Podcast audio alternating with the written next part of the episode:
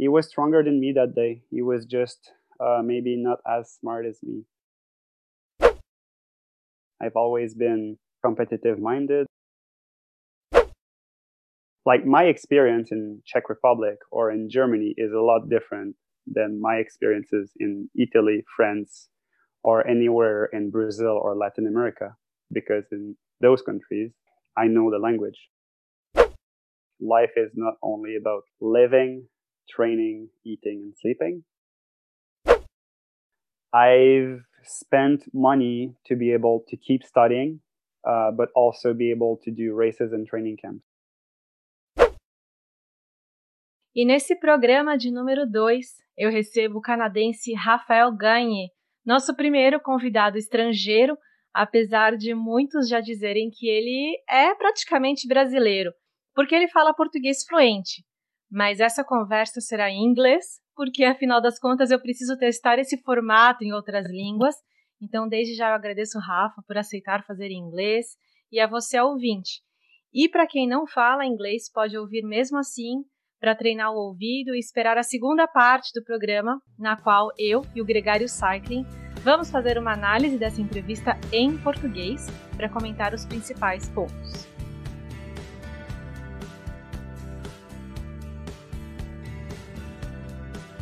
Hola and welcome to MTB Pass podcast. My name is Vivian and today I'm going to interview the Canadian athlete Rafael Gagne Raf is one of the most accomplished athletes I know. He has a rainbow jersey from Team Relay back in 2004, so 2004. He has won the Pan American Games in Toronto in 2015. He participated in the Olympic Games of Rio in 2016. He's been as close to a World Cup podium as you can get with a sixth place in Windham in 2015 and he's our current Pan American champion. Well, and there's one more thing that is not on his CV. He's also my boyfriend and a huge support on my career and in everything I do, including this podcast journey, which I'm extremely excited about. Well, let's get started. Hi, Raf. How's it going? Hello, I'm doing well. Happy to be here with you guys at MTB Pass nice to see you in our bedroom. I'm in our office. Thanks for being here and for saying yes to doing this in English. Your first language is French and you do speak fluent Portuguese. My second language is Portuguese and my third language is English. it's kind of tricky for us to speak in English full time because we're constantly trying to speak each other's language. I'm constantly trying to speak French. We're constantly trying to speak Portuguese we try to speak less English together, but here we're gonna have to do this effort and do it in English.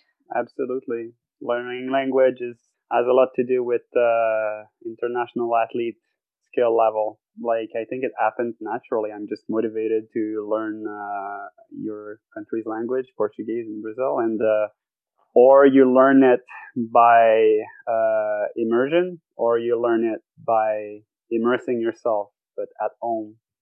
So I think I'm doing both. So are you? So whether it's radio, TV, YouTube, speaking with friends on Instagram, WhatsApp, watching lives and stuff. So, and application and like actual studying of the language. Do you feel like this attitude is a bit of a high performance, like athlete, professional athlete attitude? Like you go for it, you know you have to work to get the result? Absolutely. Um, there's many ways to learn a language. There's many ways to get stronger in endurance sport. Um, do you work volume? You work intensity?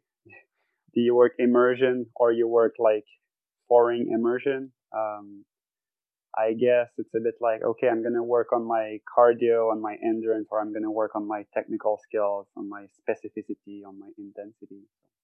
For this language learning, I think that the biggest takeaway for probably for both of us is like perseverance and, uh, yeah, just doing regularly and, uh, progression. I think sometimes there's going to be plateau or even a sense of regression Um, and maybe you need to change the stimulus. Uh, maybe too much YouTube or too much Netflix. You need to go back to actual studying with an app or with dictionary or with books or radio or podcast. I've heard that you are in a very nice streak at Duolingo. What's the day Yeah. you are in? I'm at more than 500 days uh, consecutive on Duolingo, and I'm at day 20 on yoga with Adriene. nice. So it you've been studying Portuguese for 500 days in a row every single day. Yeah, Nice. And what languages are you speaking currently? You are in five languages? yeah. So I speak French from Quebec, Canada, and then I learned English with school and traveling, and then Spanish with traveling with my family. It's the the it's the only language I've never studied Spanish, but I traveled for one to three weeks every year in Christmas time, especially for like actual traveling, not only like beach time. So um, backpacking or bikepacking with my family up until like age 18. So that has taught me the Spanish like the local way, really like only immersion. And then I learned Italian through studying and living in Italy a little bit, and then Portuguese in the last uh, year and a half. But I actually learned about a hundred words at first.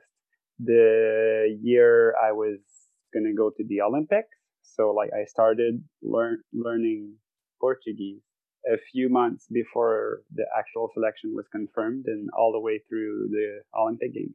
So, how can you say that lang- language learning and studying, knowing how to speak Spanish, especially and English as well, it's not your first language, it's your second language. What was the importance of speaking languages in your career as a professional athlete and with all the accomplishments that you have? Um, ah, there's so much I can. I'm gonna try to synthesize it, uh, summarize it. Um, it's definitely a social skill and a communication skill to have different language. Um, for the local experience, for the communication, um, there are things that you hear, there are things that you see, that you learn, that you will understand a lot differently than someone that like my experience in Czech Republic or in Germany is a lot different than my experiences in Italy, France, or anywhere in Brazil or Latin America. Because in those countries, the last ones I named, I know the language. So I, I almost feel like a local. Does it make you Um, perform better on the races in these countries? It does make me feel probably happier. Um, because like that little like communication that you get at the coffee shop that you stop or at the grocery or at the hotel or whatever um, makes you feel like maybe a, a, little bit less homesick. Some people uh, might get homesick after a week or after a month or after five months when they're away from home. But uh, I've been away from home for the last 15 years uh, with with short vacations at home for like a month or two in between training blocks or racing blocks. But uh, the way I structured my career has been good. Um, I've been frequently back home during the season instead of like long blocks. But definitely speaking the local language is, in my opinion, an advantage.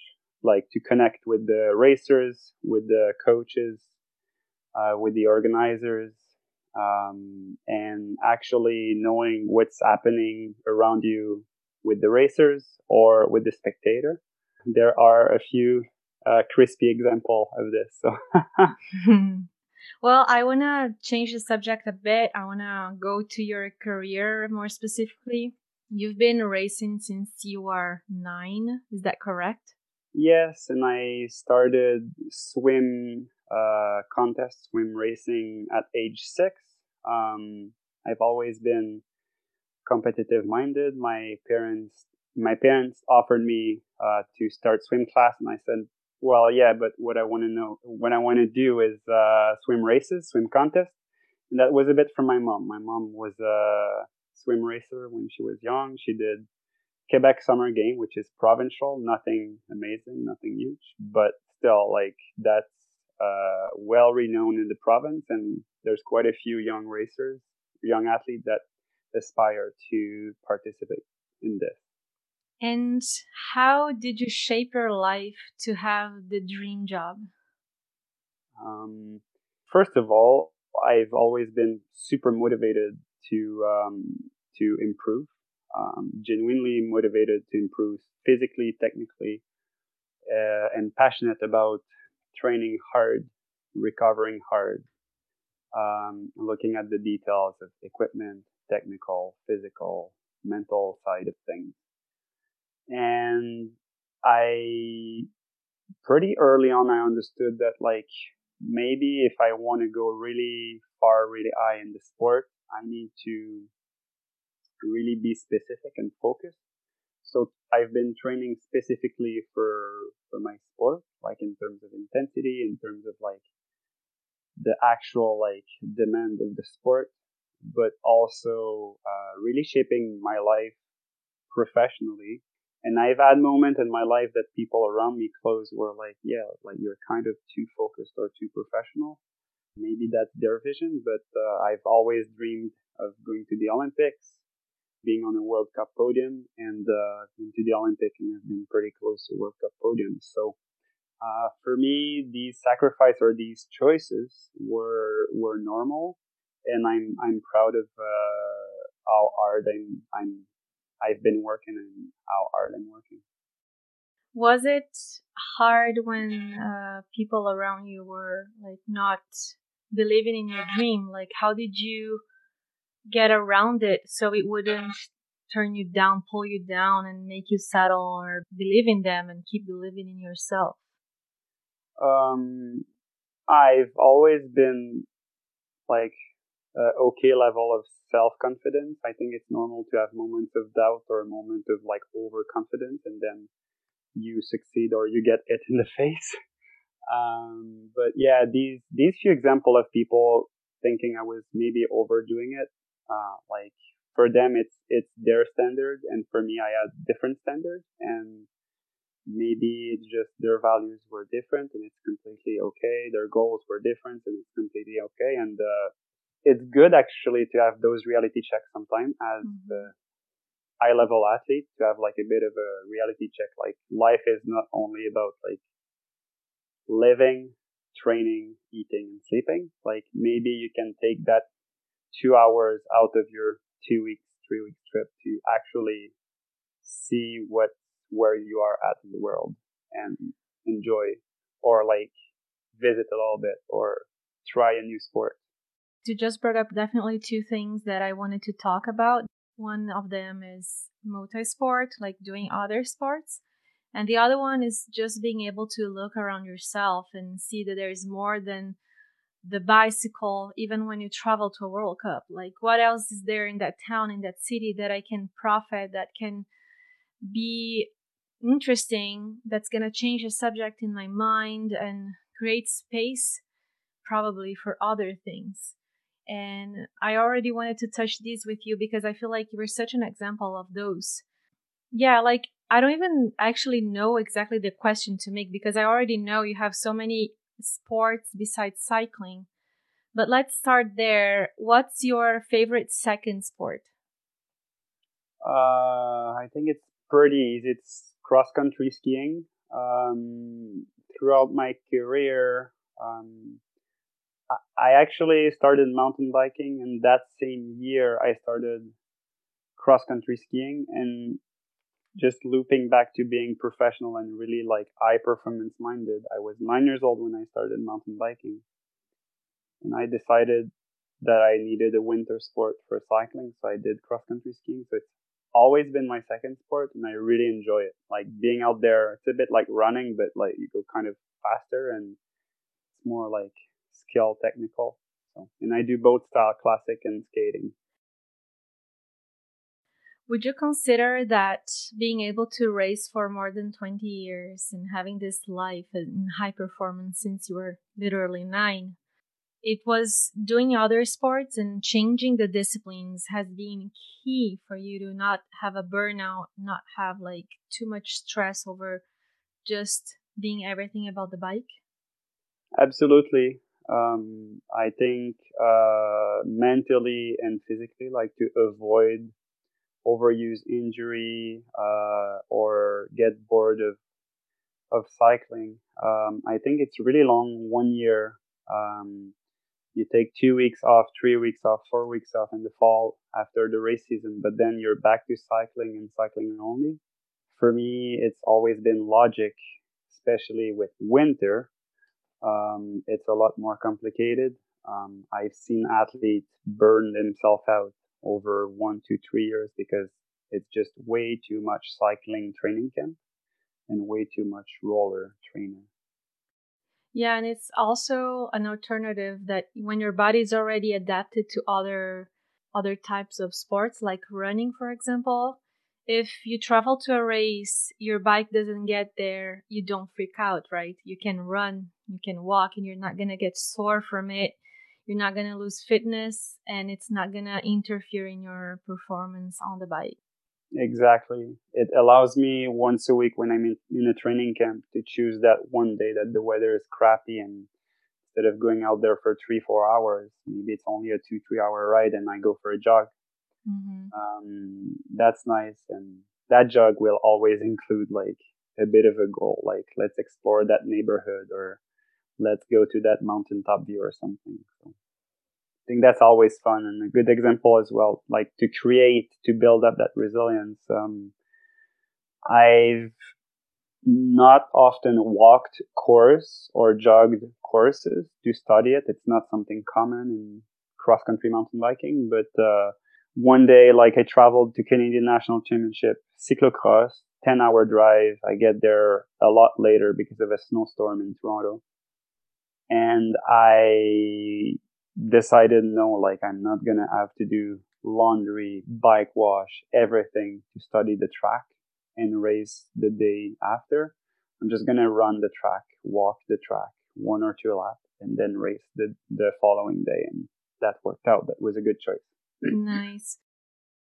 How do you keep calm? Because I feel like it's so hard to when you are in that situation and you compare yourself to others. So you go to the track, you decide not to bike, you decide to run because that's the best strategy for you, of course. But like sometimes it's hard to deal with the demons in your head saying like yeah like you're not gonna win this race because this thing didn't go right and this thing didn't go right like you have you have to be aware of the negative thoughts and um, let them go away because that's not reality reality.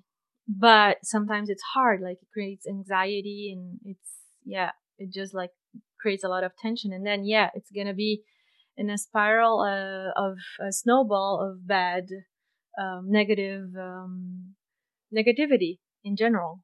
Um, how do you deal with it? I think it's uh, experience building like uh, hit and miss like um, I remember in my early career, um, only being able to do one lap and be like, oh, I'm not feeling good today. But usually, like from experience, like, ah, usually like my technical game goes up like a few steps on race day. And like that happened several times in the past. Like you, you do the track one lap, you would like to do two, three laps. But like my early career, the laps were like 25, 30 minutes race pace. So like you're not going to pre-ride two times one lap of one hour the day before the race. So I think it's experience building, uh, confidence building as well. Um, but then some races I've had to do too much to feel ready, to feel confident, like, okay, I've done my job. I've studied the track. Uh, it's not logic to do three, four laps to the day before the race because you get tired, but then like hey, there's a lot to process, a lot to learn. The course is changing from dust. There's a lot of risk of flat.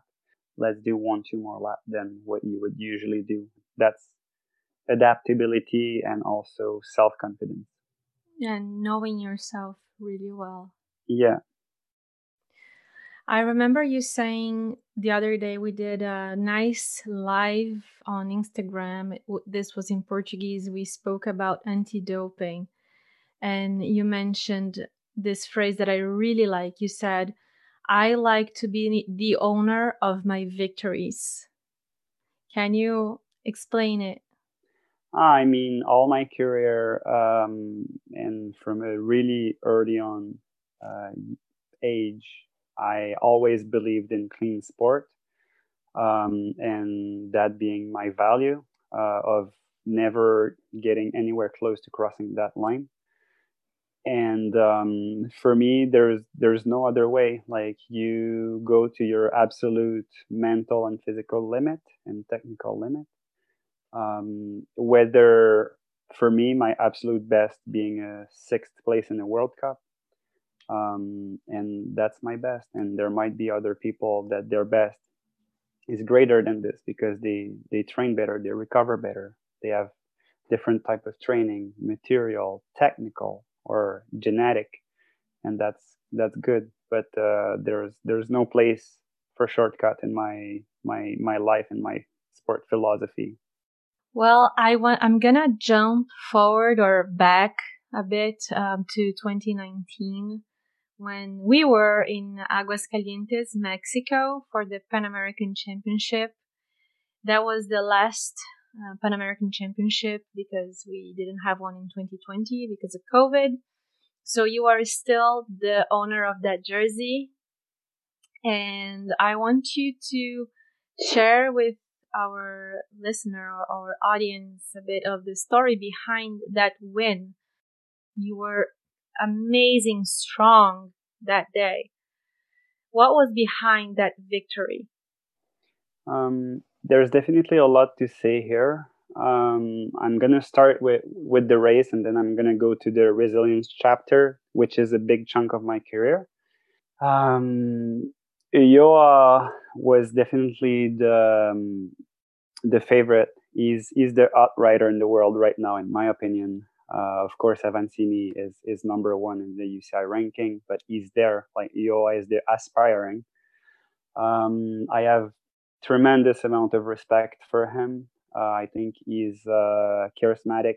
He's a nice guy. Uh, he's respectful, and he's a, a fierce competitor. Like he's he's charging forward. And my race strategy was I need to be top five or top ten at the worst because Pan Am always starts fast, um, as fast as a World Cup, in my opinion. There was going to be traffic, a lot of dust.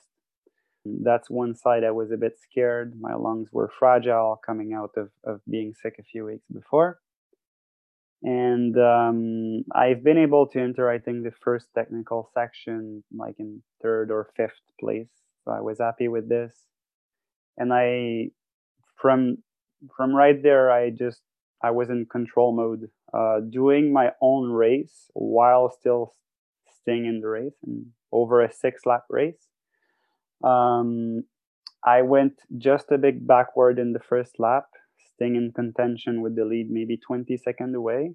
The Argentinian that I also have a lot of respect for, Catriel Soto, was in the lead with uh, the Mexican Ulloa. In the second lap, all the way to the fifth lap, I managed the gap to the leader, stay in contention, but don't go fast. Don't uh, don't do these punchy acceleration, which I'm so good at because these really hurt yourself, especially at altitude, especially when it's so warm, so hot. And one key moment in that race was passing an old teammate, Keegan Swenson, he lives at like almost 3000 meter altitude in Utah. And I passed him like probably my punchiest acceleration of the race because the the lead was going away and he was going just a bit backward. I think he started just a bit too fast and he's so smart at altitude. And he said too where he's like go steady or something like this and like he has a lot of respect for me i believe and i do have a lot of respect for him and it was just like a quick reminder like hey raf you have like you might have fresh like amazing leg but remember like steady. Don't don't kill yourself right there. And then all the way to the fifth lap Uh, it was about cooling, uh, like drinking a lot of water, going fast physically and technically, but never really killing myself. And in that fifth lap, um, I closed the gap to the leader, and my goal was I need to be with him, with Ulloa, the Mexican, when we start the last lap. And I closed the gap to him in the long climb of fifth lap, and I finished closing the gap in the descent. And we start the last lap together. And so the last lap unfolded he was the aggressor again. I was just trying to go fast to to keep it super steady to prevent attack. He was stronger than me that day. He was just uh, maybe not as smart as me. Um, he went all too hard here and there, especially first half of the race. And in that one attack near the end, and um, the language advantage was like I could hear his coaches, his fans, what they were saying. And they were trying to like bring him up like hey he's suffering when he attacked. But like i was like yeah you guys are telling him that i'm suffering but i'm right there and i'm gonna close that gap. In what i call chris room uh, or the skyway um, i think a clever way to close a gap when you're at altitude is to go threshold way. So like not closing the clo- closing gaps the Alberto Contador like super punchy way, but bringing back slow. So I took like a two minute maybe to close a three second gap, and then I could do a final attack at the top of the of the climb, maybe three minutes from the finish, uh, three minutes from the top of the climb, and uh, that's that's that's my target effort. Those are like two to five minute interval is is something I really like. And uh, um, ah, it was painful. It was hard, but like it was all pleasure because I was like I delivered such a nice race physically and technically, tactical side as well. And now now I can uh, I can deliver. I'm gonna but have basic, to. Basic, but basically, I feel like I only I only went on attack mode on okay, now let's win this race on that last three minutes of of that lap.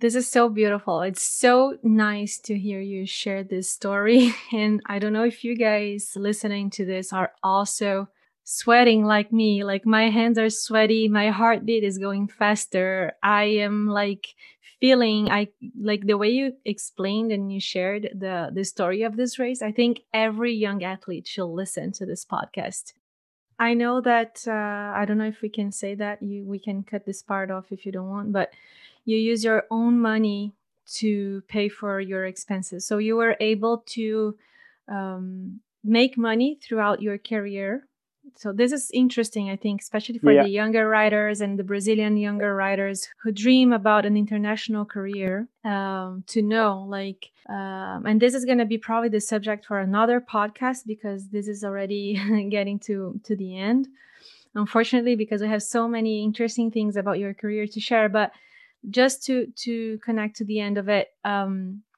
you had enough money you've made enough money in your career and you were smart enough to save money when you need it so you didn't spend money in things that you never you don't need. So you always had a car that you need but you didn't have to change that car every year. You have a home but you didn't have to like upgrade your upgrade your home to be the the you know the the high level stuff. So you were always really smart with your my expense. with, with your expenses and managing your money and uh, that allowed you really and by the way congrats for that. I think it's really special that winning getting money at a young age and being able to manage it such a in such a like smart way and how much it helped you in the end um, to uh, support yourself in this last couple years right? Yeah absolutely and um, i think the the lesson there is is yes it it helped me race that year um, or it helped me keep thriving uh, for racing and training. But the good lesson is is yes save money or be smart about your expense. Like you get money you don't need to spend it all. But also maybe you get so much money which is often not a lot. But what about spending it all on your dreams spending it all in as an investment in your career for that training camp or for that race that may, might make the difference Mm-hmm. It has to be conscious. It has to be. Uh, it has to make sense. Often it might not make sense for uh, parents, friends, or stuff. But um, I've spent money to be able to keep studying, uh, but also be able to do races and training camps. So instead of doing that two months training camp, maybe I I had to do three times two weeks and get back to university for exams or for studying in between maybe it's a more costly way to do it, but it's it's allowed me to um, to keep racing for my sponsors, but also to keep studying throughout my career and to have a high performance environment to, mm-hmm. to actually train and race. Nice. Jumping now to last year, 2020, a huge surprise for all of us. How I think this is like a, a bit of a common question to pro athletes, but I don't I think it's it's a good one. So I'm going to ask you this, how being a pro athlete an Olympian helped you navigate through uncertainty of COVID? Um, I think it's a good one. Everybody has their own personal experience. Uh, first of all, I'm proud that we have been able to um, exit California um, I think resilience, adaptability. We learned that the border was going to close, um, and about six hours later, we were in a plane direction home. So basically, we bought flights. We canceled the car. We canceled Airbnb. We packed luggage. We packed bikes. We returned the car. We returned a uh, lefty that we borrowed and we flew home to avoid getting stuck in California or getting stuck in Brazil at the beginning of the pandemic. I think that's that's uh, hats off to us for for achieving this and um, what what has helped me what i learned is like all that multi-sport or that variety of interest uh, in my life has allowed me to stay motivated to stay uh, sane physically, mentally. Um, there's not only cycling in my life, there's other stuff that I like. We recently did a quarantine again, um, entering Canada, and uh, we did yoga every day. So that's that's part of my multi-sport and like having a healthy body, um, like keeping active, uh, having different interests it's really good to be professional athlete. It's really good to be specific, to do lots of intervals, lots of volume in cycling. But there's room for variety to avoid injuries. There's room for variety. What if doing other sport makes you a better cyclist because you're more flexible, you're more mobile, you're more balanced, you avoid injuries, you're working on more balance, more technical stuff differently. Mm-hmm. I do believe in this. Also, like the muscle contraction. For me, running with the eccentric, with the impact, um, eccentric muscle contraction, I do believe that's helped me uh, avoid the um, muscle cramp that I that I have when I race, you know, during the end of races. I see. Well, COVID is still um, ongoing. We're, we're still uh, having to deal with measures, closed borders, restrictions. Like right now, we're in Quebec, Canada, and we cannot visit friends, we cannot host friends, we can only see people outside. Um, but we like of... to be outside, so that's good. Yeah. And I can for sure add that this pandemic, this um, COVID thing has also helped me maybe settle or feel a bit more at home when I'm at home. Um, I've had my home for eight years, and uh, there are stuff that I never figured out in terms of like let's organize my office properly or my training room properly or my guest room properly um, or my backyard. Like i've i've never uh, enjoyed so much my backyard or my local trails last year discovering new trails. So that's that or di- discovering new sport as well let's say I feel like the luckiest person in the world to discover your home trails with you. That was so amazing. That is amazing. And I think that the young young athletes definitely should look, look up to you and learn from your journey. It, this is an amazing legacy you're leaving to the sport. And just to well to finish, uh, what's your expectation for 2021 um, I feel like you're dealing really good with COVID and all the uncertainty. Can Canada is not didn't take athletes to the World Championships last year. That was a bit, you know, that was hard to hear that they were not allowing you to go. Yeah, that um, was heartbreaking. I've I've competed in 15 World Championships since my first one in 2004 as a junior. Um, I do support the decision of Canada um, not sending a full team to World Championship, but I do feel that in the end, unfortunately, it played in the favor of athlete being supported by pro team and athlete without a team. Um, could have uh, gone by themselves, organized themselves, um, and and race there, um, or I think it should have been everyone's allowed or no one, not in between, because yeah. it creates inequity. And yeah. unfortunately, it's been the case internationally as well within UCI. Um, there were races that were going to count or not, but in the end, it's it's the there there is a lot of inequity in this, but we don't need to debate this. I think there's been measure to um, not pressure athlete to travel and it's good in the pandemic um, but th- there's always more we can do to make things more fair i think. So i do hope that for 2021 we get to race we get to race a lot and if it's not race a lot internationally it can be more locally like canada cup um, or provincial region regional race. But the first goal of this season for me early on is the World Cups in May of Albstadt and Novo Mesto, which are the last Olympic selection for Canadian athlete. And Canada is going to be sending only one man in this Olympics, so it's a it's a really big fight and a tight fight where like four or five athletes from Canada that that can um, pretend to go but in the end uh, i have it, everything to prove nothing nothing to lose. Like i'm not in the driver's seat in this one so. Nice. Congrats on all of this and pushing it through this moment and thank you. Merci beaucoup. Thank you. Merci beaucoup. Have a nice 2021 season.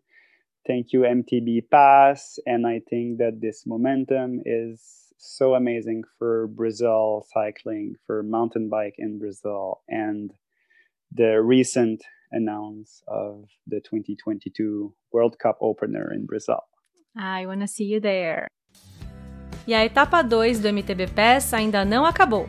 Fique agora com um super bônus, uma conversa riquíssima entre eu, Viviane, nosso gregário profissional Nicolas Sessler e o Edivando de Souza Cruz.